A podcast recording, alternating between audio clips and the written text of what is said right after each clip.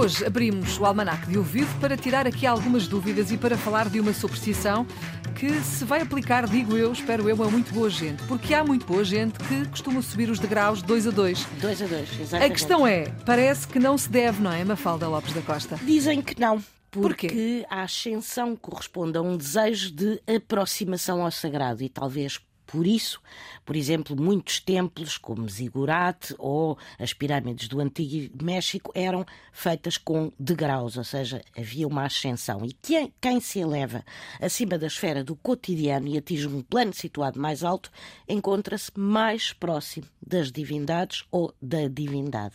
Mas atenção, os degraus também têm um significado especial. Diz quem sabe que as jovens solteiras não devem subir os degraus dois a dois, porque se o fizerem, terão um casamento apressado. e por último, há também quem defenda que tropeçar num degrau significa que a morte está à espreita, pelo que deve-se evitar tropeçar e deve-se cruzar os dedos da mão direita quando se sobem degraus. Isto para quê? Para não se tropeçar. Portanto, sempre com os dedos cruzados da mão direita quando se sobem os degraus E um um. nunca dois a dois. Muito bem, obrigada, está explicado. É assim o Almanac de Ouvido com a Mafalda Lopes da Costa na Antena 1, sempre quiser também disponível na RTP Play.